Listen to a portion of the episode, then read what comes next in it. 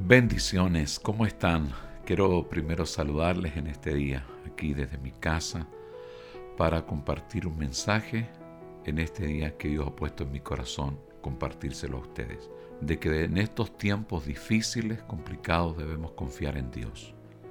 La Biblia dice que no debemos estar preocupados, ansiosos, ni afanados. Isaías capítulo 26, verso 3 y 4 dice, Tú guardarás en completa paz a cuyos pensamientos en ti perseveran, porque en ti han confiado. Confianza en Jehová nos manda el Señor en este día, a permanecer unidos perfectamente en unión con Él, es lo que dice Isaías capítulo 26, versos 3 y 4.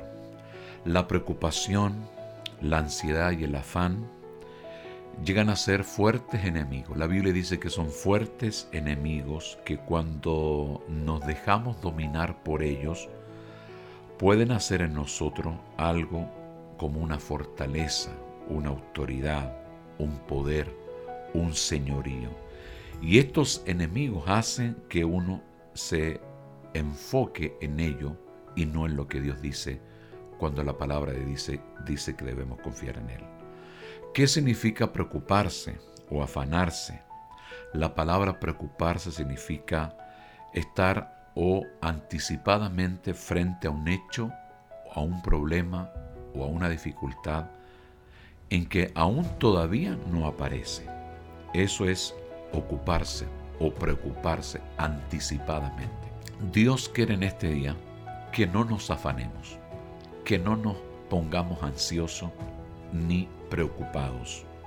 Porque Mateo capítulo 6, verso 25 dice, Por tanto os digo, no os afanéis por vuestra vida, que habéis de comer, que habéis de beber, ni por vuestro cuerpo que habéis de vestir. ¿No es la vida más que el cuerpo? ¿No es la vida más que el alimento? Entonces, en este día, Dios nos demanda confiar plenamente en estos días tan complejos, tan difíciles que vivimos, confiemos en que el brazo de Jehová es aquel que nos ayuda para sacarnos de nuestra preocupación, de nuestra ansiedad y de nuestro afán. ¿Qué produce la preocupación? ¿Qué produce el afán, la ansiedad? El estar preocupados, ¿qué produce?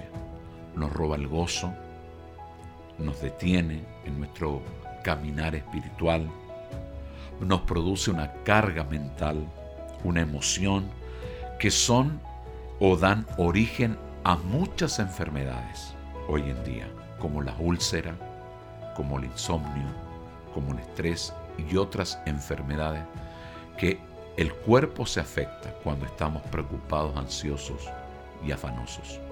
Por eso el texto en este día de Isaías 26, 3 y 4 dice, Tú guardarás en completa paz aquel cuyo pensamiento en ti persevera, porque en ti ha confiado.